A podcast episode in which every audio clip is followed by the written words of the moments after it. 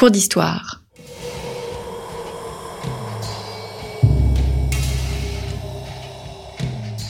Une émission de la rédaction de Storia Voce.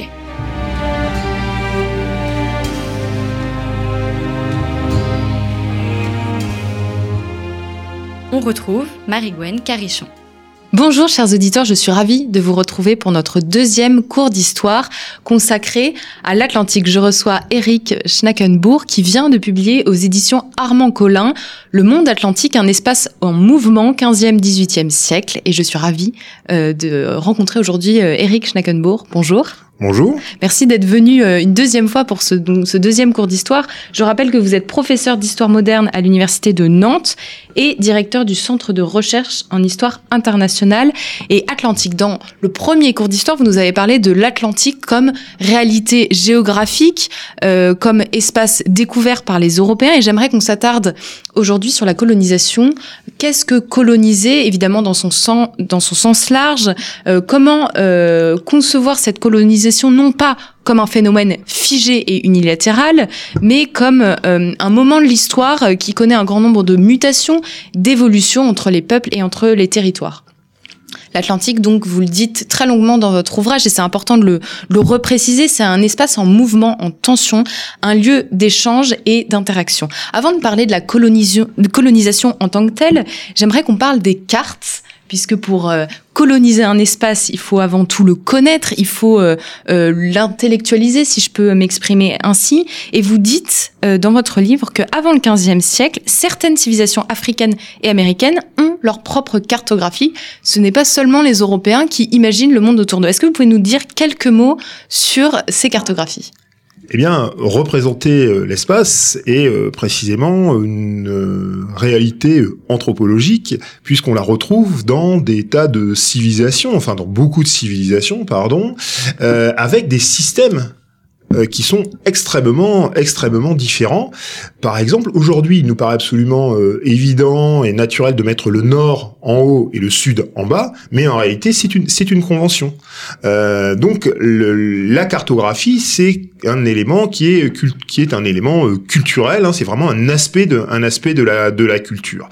Alors, représenter l'espace autour de soi peut avoir des finalités politiques, mais euh, aussi peut avoir euh, un intérêt en termes de, navigation. Alors là, on n'est pas dans le monde atlantique, mais on sait par exemple qu'il y avait des, euh, représentations de l'espace dans, chez les, les, peuples du Pacifique, précisément pour pouvoir représenter des, itinéraires de navigation entre, entre les îles. après, la deuxième chose, c'est que représenter l'espace sur une, sur une carte, c'est aussi avoir une certaine conception du territoire. Euh, alors c'est pour ça que des peuples, par exemple, qui sont euh, nomades, n'ont pas la même, euh, n'ont pas le même rapport à la représentation précisément de de l'espace. Et si nous en revenons aux Européens, représenter l'espace, c'est aussi se l'approprier. Alors se l'approprier sur le plan intellectuel, vous avez raison, mais c'est aussi se l'approprier sur le plan politique, parce qu'il ne s'agit pas simplement de représenter l'espace et de faire un trait de côte, il s'agit aussi de nommer l'espace. Les cartes servent aussi à nommer l'espace et on sait à cet égard la euh, fortune et le succès du nom America qui a été pour la première fois euh, inscrit sur une carte et, à partir de là reproduit et le, terme s'est euh, le terme s'est imposé.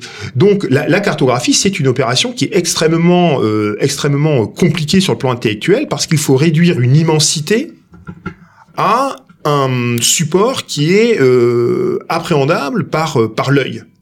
Donc on voit que c'est extrêmement euh, extrêmement difficile, d'autant plus que alors la, Terre étant étant ronde, eh bien encore aujourd'hui il y a des questions de projection et en fonction des projections que vous choisissez, eh bien vous donnez plus ou moins de poids à telle ou telle région. Est-ce que ces cartes, notamment les cartes qui sont réalisées par les Européens, tendent à représenter l'Atlantique comme un tout, comme un monde? Eh bien, en fait, alors il faut d'abord euh, peut-être rappeler que la première carte européenne euh, qui euh, sur laquelle figure l'Amérique, c'est une carte espagnole de Juan de la Cosa qui a été réalisée en 1500. alors la question, c'est effectivement la question de la du monde atlantique et d'ailleurs, ce sont des problématiques qui vont être aussi, enfin qu'on voit déjà dans le dans l'espace méditerranéen. Finalement, quand on représente l'espace atlantique, qu'est-ce qu'on représente? Est-ce qu'on représente un espace maritime et auquel cas finalement il faut donner les indications des vents, les indications des, directions, si bien que la précision du trait de côte n'a pas grande importance, ou est-ce qu'on représente véritablement un espace avec des traits de côte le plus fidèlement possible? C'est vraiment deux choix. Les cartes pour les navigateurs et les cartes, disons, pour les euh, observateurs. Alors bien sûr, au euh, 16e siècle, au 15e siècle et au 16e siècle, eh bien, sont plutôt des cartes pour les navigateurs, mais on voit, par exemple, au XVIIe siècle, au XVIIIe siècle, des cartes qui sont davantage, euh, qui ont davantage pour but de représenter le plus fidèlement possible euh, l'espace, qui vont être, euh, qui vont être réalisées, sachant que ces cartes doivent être réactualisées en permanence au fil eh bien, des explorations, au fil des découvertes, au fil de la correction des, euh, des erreurs. Et quand on met comme ça des cartes côte à côte, on voit petit à petit le monde, en quelque sorte, prendre la forme que nous lui connaissons aujourd'hui. Avant de parler de la, colonisation en tant que telle, j'aimerais vous poser deux questions de définition. Comment est-ce que vous définissez une colonie et comment est-ce que les Européens définissaient une colonie? Ah, alors c'est une, en réalité, derrière cette euh, question qui, qui a l'air simple, il y a une réalité extrêmement compliquée. Parce que euh, souvent, quand on parle de colonie pour, euh, disons, l'époque moderne, eh bien, on a en tête finalement la colonisation du 19e siècle. En réalité, euh, dans un premier temps, le, terme même de euh, le terme même de colonie est évidemment fondé sur l'antiquité, notamment l'antiquité grecque. Qu'est-ce que c'est qu'une colonie euh, à l'origine? Euh, le, sens de ce terme colonie, c'est simplement des individus qui vont s'installer dans un espace, disons plus ou moins lointain. Mais on voit que, au moins dans un premier temps, il n'y a pas l'idée de la subordination. Et c'est vraiment un point qui doit être, enfin, qui est vraiment important, c'est que le rapport de subordination entre colonie et métropole, c'est quelque chose qui se construit. C'est quelque chose qui se construit à partir du XVIIe siècle euh, et qui va bien sûr se renforcer au XVIIIe et, et XIXe siècle. Mais avant de ça, avant, avant ce, avant ce moment-là, eh bien, les Français, par exemple, qui sont installés en Nouvelle-France, eh bien, au fond, ce sont des Français qui sont installés sur un autre territoire.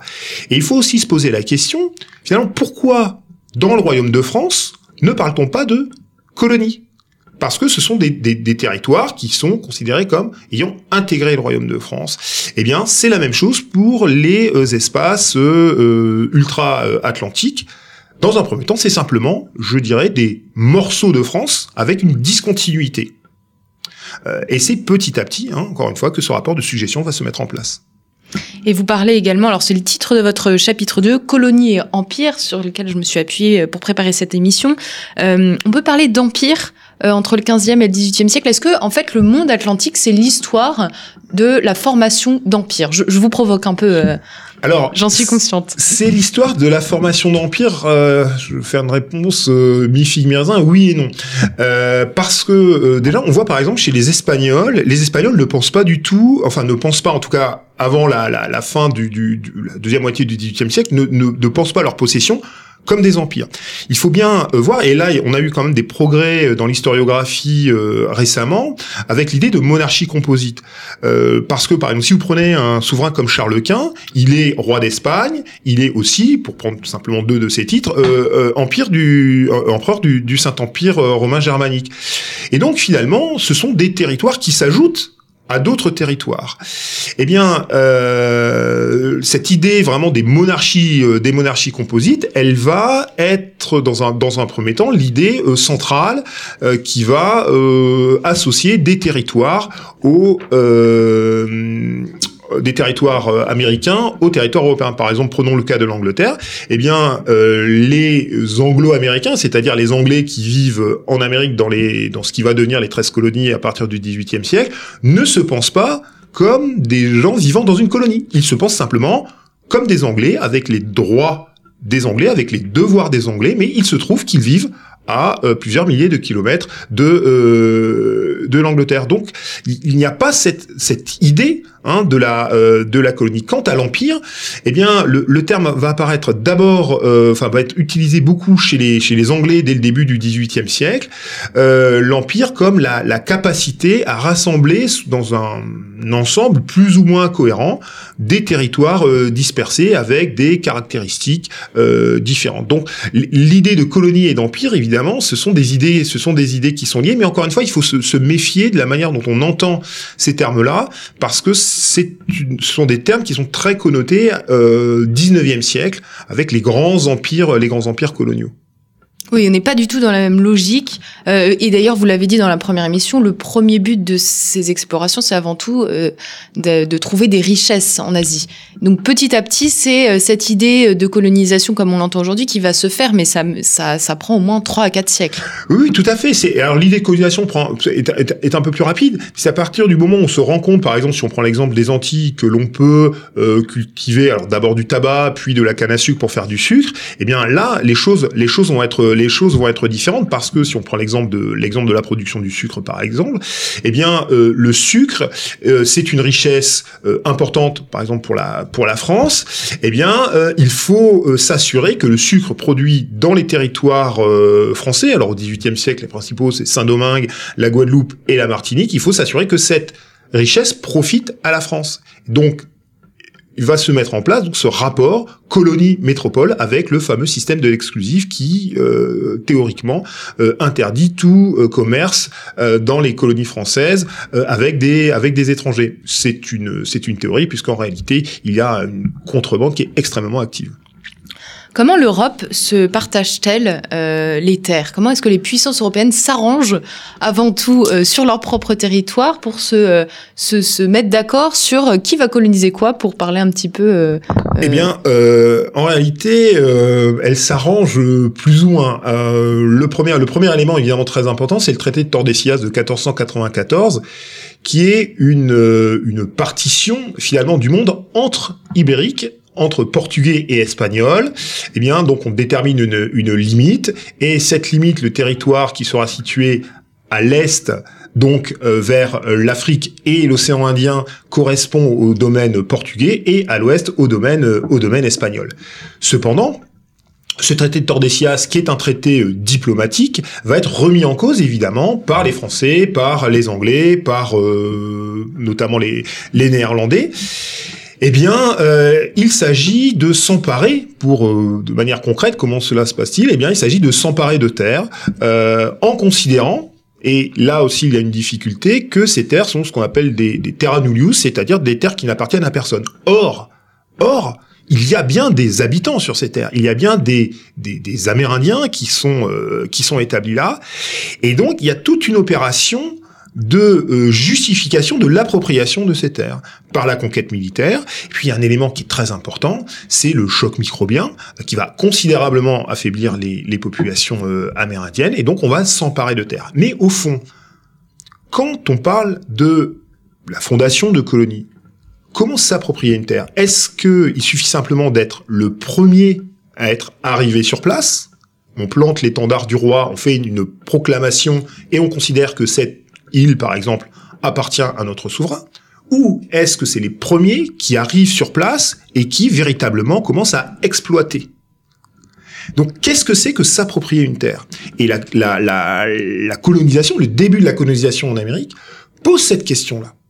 Puisque, pour certains, évidemment, les Espagnols considèrent que, parce que Christophe Colomb a découvert un ensemble de terres aux Antilles, eh bien, euh, voilà, il suffit d'être arrivé le premier, donc la question du, droit de découverte est, est, remise en cause par les Français et les Anglais qui considèrent que certes ils sont arrivés après les Espagnols, mais ils sont les premiers à véritablement exploiter la, euh, ces îles, à les mettre en valeur, à dominer leur environnement, à assujettir euh, leur population, et par conséquent, ils considèrent que ces îles doivent leur, euh, leur revenir. Alors, les, il y a des, des rivalités, il y a des conflits, et on constate que petit à petit, au cours, à la fin du XVIIe siècle et surtout au XVIIIe siècle, les questions coloniales vont prendre de plus en plus d'importance dans les relations entre les puissances européennes, avec euh, en point culminant euh, la guerre de Sept Ans, puisque la guerre de Sept Ans, c'est le premier conflit qui euh, débute pour des, des, causes qui sont extra-européennes. Oui, on verra comment euh, euh, l'impact de cette découverte du monde atlantique et de la volonté des puissances européennes de se l'approprier a un impact direct dans les sociétés euh, européennes sur sur leur propre sol. Vous, vous dites dans votre ouvrage qu'il y a une incompatibilité entre les prétentions ibériques et celles des autres puissances maritimes. Est-ce que c'est une réalité qui va courir sur euh, tous les siècles que vous, euh, vous décrivez? Ou est-ce que euh, les choses vont finalement sans cesse bouger, évoluer et les alliances vont se retourner aussi facilement que, que, que, que, sur un champ de bataille Eh bien, le, le, en fait, les Espagnols donc s'installent dans un premier temps aux Antilles, mais finalement, à partir du moment où ils vont arriver en terre ferme, c'est-à-dire sur le continent américain, eh bien, ils vont délaisser les Antilles. Par exemple, prenons un élément, un élément euh, très simple. Si vous prenez Cuba, euh, Cuba a le potentiel d'être une grande île sucrière. elle commence à l'être à partir des années 1760. Mais en réalité, jusque-là, eh bien, les Espagnols ne produisent pratiquement pas de sucre. Pourquoi ils ne produisent pas de sucre ou très peu de sucre? Parce que, eh bien, les efforts euh, de leur présence en Amérique sont avant tout euh, orientés, concentrés sur la terre ferme et sur les richesses, notamment l'argent euh, du du Mexique. Et donc, il y a vraiment des, logiques ici qui sont des logiques des logiques différentes. les rivalités vont être extrêmement intenses entre Espagnols euh, français et euh, anglais. D'ailleurs, les, les, Espagnols ont une expression quand ils parlent des, des, des îles des, des, Antilles, ils parlent de las islas inutilas, c'est-à-dire les îles inutiles. Euh, et pourtant, eh bien, les Français et les Anglais vont s'en contenter, que l'on pense à la Jamaïque, à Saint-Domingue ou euh, à la Guadeloupe ou à la Martinique. On peut dire que coloniser, c'est pas seulement euh, posséder une terre ou du moins la gouverner, mais aussi euh, euh maîtriser un espace. Et quand on pense au monde atlantique, notamment pendant la période, l'époque moderne, on pense au commerce triangulaire.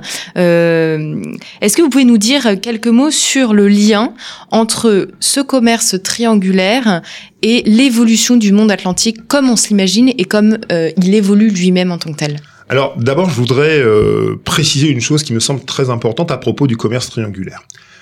Le commerce triangulaire, comme je, le marque dans l'ouvrage, euh, est euh, extrêmement connu. c'est la forme la plus célèbre, si j'ose dire, de circulation atlantique et il est enseigné dans les collèges et les lycées. Mais en réalité, le commerce triangulaire est un circuit qui est minoritaire dans les échanges atlantiques. Si vous prenez par exemple le port de Nantes, qui est le principal port négrier français euh, de l'époque de l'époque moderne, eh bien, euh, on se rend compte que le, commerce triangulaire ne concerne que un tiers, 20% des expéditions. L'essentiel des échanges dans le monde atlantique entre l'Europe et l'Amérique, c'est du commerce qu'on appelle en droiture, c'est-à-dire du commerce euh, direct. Le commerce triangulaire, ça n'est qu'un des aspects de ce euh, de ces échanges atlantiques. Alors, il est extrêmement important parce que le commerce triangulaire, évidemment, c'est le commerce de la traite. Donc 12 millions et demi d'Africains, je le, je le rappelle. Il faut aussi euh, peut-être euh, euh, préciser une autre chose, c'est que les marchandises de traite, c'est-à-dire les marchandises qui, qui sont expédiées d'Europe en Afrique, eh bien ces marchandises ne sont pas, contrairement à ce que l'on croit très souvent de la pacotille et des marchandises de mauvaise qualité. Alors évidemment, il y a des marchandises de mauvaise qualité, mais on voit bien qu'il y a des marchandises qui sont des marchandises précieuses, voire des marchandises de luxe, parce que les acheteurs africains, eh bien, ont acquis le, le savoir, l'expérience des marchandises euh, européennes. Et ça, encore une fois, c'est, je crois que c'est une, si veux dire, une pollution du 19e siècle qui fait croire qu'on donne trois bouts de verroterie à un Africain. Alors, on voit bien derrière le, les représentations qu'on a aussi, hein, trois bouts de verroterie à un Africain qui, en échange, va vous donner de l'or, des esclaves, etc. Les esclaves en Afrique, ça coûte cher. Et si ça coûte cher, eh bien, il faut donner à ceux qui vendent les esclaves, il faut leur donner des marchandises de qualité. N'oublions pas que les Européens sont aussi en concurrence entre eux. Donc si vous donnez, je sais pas, une mauvaise cargaison de fusils à un interlocuteur qui va vous vendre des esclaves, eh bien il va la prendre la première fois, mais quand votre rival va donner des fusils de meilleure qualité, eh bien évidemment vous allez en quelque sorte perdre le marché. Donc le, le commerce triangulaire, euh, euh, c'est une vraiment c'est quelque chose auquel il faut faire il faut faire attention et c'est une image qui est un petit peu euh, un petit peu trompeuse. Il existe, bien sûr, et il symbolise la mise en relation de ces trois euh, espaces, l'espace européen, enfin le littoral européen, le littoral africain et, euh, l'Amérique, et de cette interdépendance. Euh, mais encore une fois, il faut le remettre à sa juste place. Vous avez parlé, euh, quand, quand, vous parlez de ces échanges, euh, en fait, on a l'impression que les Amérindiens, mais également les Africains, peuvent y trouver leur compte dans les échanges avec les Européens. Mais pareil, on a souvent l'image des Européens qui arrivent, qui saccagent tout, voire qui provoquent des génocides, alors qu'en fait, les choses sont beaucoup plus complexes. Est-ce qu'on peut dire que la réussite, entre guillemets, d'une colonisation par les Européens euh, est liée à leur capacité à s'adapter euh, aux peuples qu'ils veulent coloniser et à, les comprendre et à, échanger avec eux. Alors euh, oui, bien sûr, il y a des interactions culturelles, mais il y, a une chose, finalement, une question un petit peu, un petit peu simple que je me suis euh, posée en, en réalisant cet ouvrage, c'est au fond pourquoi les Européens ont colonisé l'Amérique et pas l'Afrique? Ça aurait été beaucoup plus simple, en, en quelque sorte, plus proche. Euh, les esclaves auraient été sur place. Eh bien, euh, ce qu'il faut bien euh, comprendre, c'est que les Européens à l'époque moderne, non. Alors, il y a, y a, quelques établissements qu'on peut qualifier de coloniaux euh, en Angola ou dans le sud de l'Afrique, mais en réalité, les, les Européens, que ce soit pour la, la, des questions épidémiologiques, c'est-à-dire les taux de mortalité des Européens en Afrique sont extrêmement élevés, parce qu'en fait, en face aussi, il y a des, des États africains qui sont des États puissants, euh, donc les Européens n'ont pas pu s'établir euh, sur, le, mode colonial euh, en Afrique. En revanche, en Amérique, ils ont pu le faire parce que il y a eu le choc microbien, encore une fois, extrêmement important. 90% des populations euh, amérindiennes euh, en un siècle, alors évidemment c'est, une moyenne, hein, ont été, été décimées. Donc, en quelque sorte, la, la résistance amérindienne en tant que telle, évidemment, était affaiblie, plus la supériorité militaire. Alors, évidemment, tout le monde trouve son, trouve son compte dans ces, dans ces échanges, dans un premier temps du moins. On le voit en Afrique, puisque alors on estime qu'il y a à peu près 3 4% de l'ensemble des esclaves euh, qui ont été razziés, c'est-à-dire qui ont été capturés au sens euh, au sens propre. Euh, autrement dit, à peu près 95% des échanges des, des pardon des esclaves qui ont été déportés en Amérique ont été achetés. Et donc s'il y a achat, c'est qu'il y a une offre et une demande. Et si la demande européenne n'a jamais cessé, l'offre africaine a toujours répondu. La, traite des esclaves, c'est un commerce. Il faut donc un acheteur et un vendeur. Il faut que tout le monde y trouve son, son, son avantage. Et alors évidemment, je ne parle pas des, malheureux qui étaient dans les cales des, des, navires euh, naturellement, qui, qui, étaient des victimes. Mais euh, en Amérique, c'est pareil. Il y a des échanges. On le voit par exemple alors, euh, au XVIe siècle, en Amérique du Nord, dans le cas des Français. Eh bien, euh, les Amérindiens. Alors c'est une histoire qui est assez qui est assez amusante parce que les Amérindiens amènent des pots de castor aux, euh, aux, Français qui leur donnent en échange euh, des produits notamment euh, euh métalliques, euh, qui leur donnent de l'alcool. Et au fond, les Européens ont l'impression qu'ils donnent des marchandises de peu de valeur et obtiennent des pots de castor qui ont beaucoup de valeur.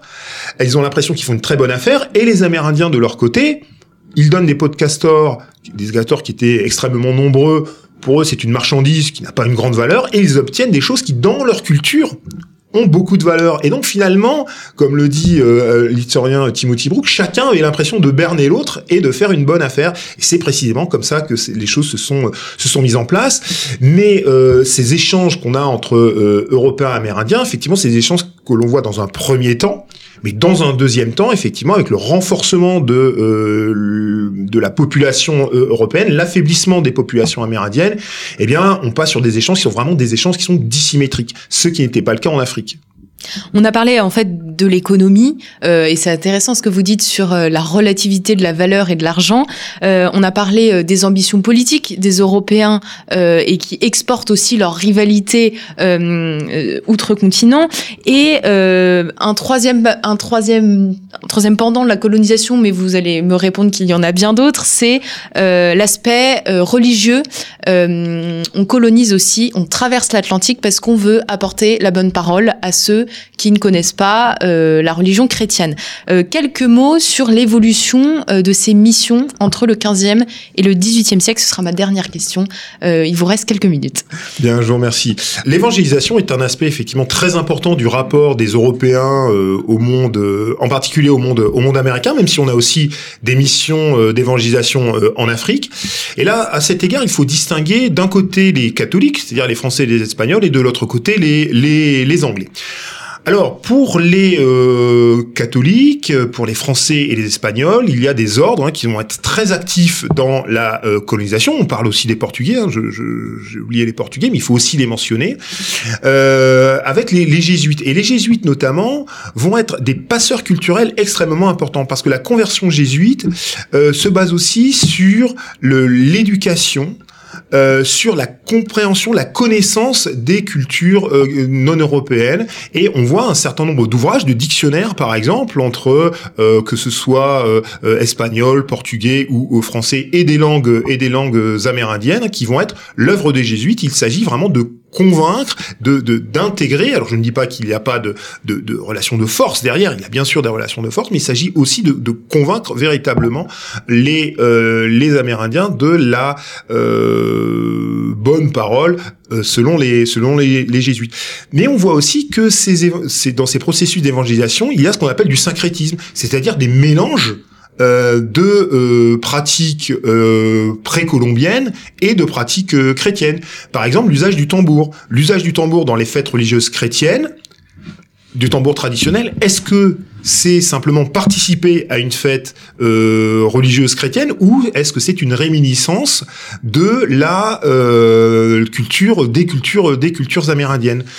Et finalement, euh, on se rend bien compte qu'il y a euh, petit à petit, hein, au fil du, euh, du 16e, du 17e et du 18e siècle, eh bien une euh, une plus grande rigueur qui va être apportée avec une volonté d'avoir un christianisme, un euh, beaucoup plus conforme à ce qui se passe en Europe. Cependant, euh, nul ne peut sonder euh, véritablement les cœurs et les âmes, et il y a des survivances. Hein, encore, on voit encore aujourd'hui des pratiques hein, dans le, le, par exemple, le catholicisme sud-américain, qui dans lesquels on retrouve hein, des, des, des, des, des traces de pratiques qui étaient des pratiques précolombiennes, ce qui donne la spécificité du catholicisme euh, sud-américain par rapport au catholicisme européen, par exemple.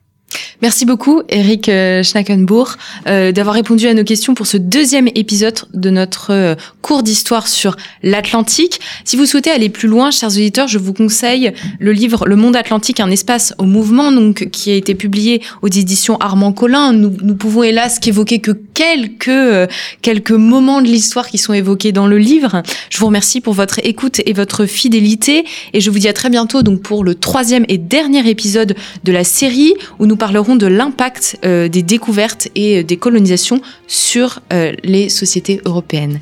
Je vous remercie et je vous dis à très bientôt pour une nouvelle émission Storia Voce.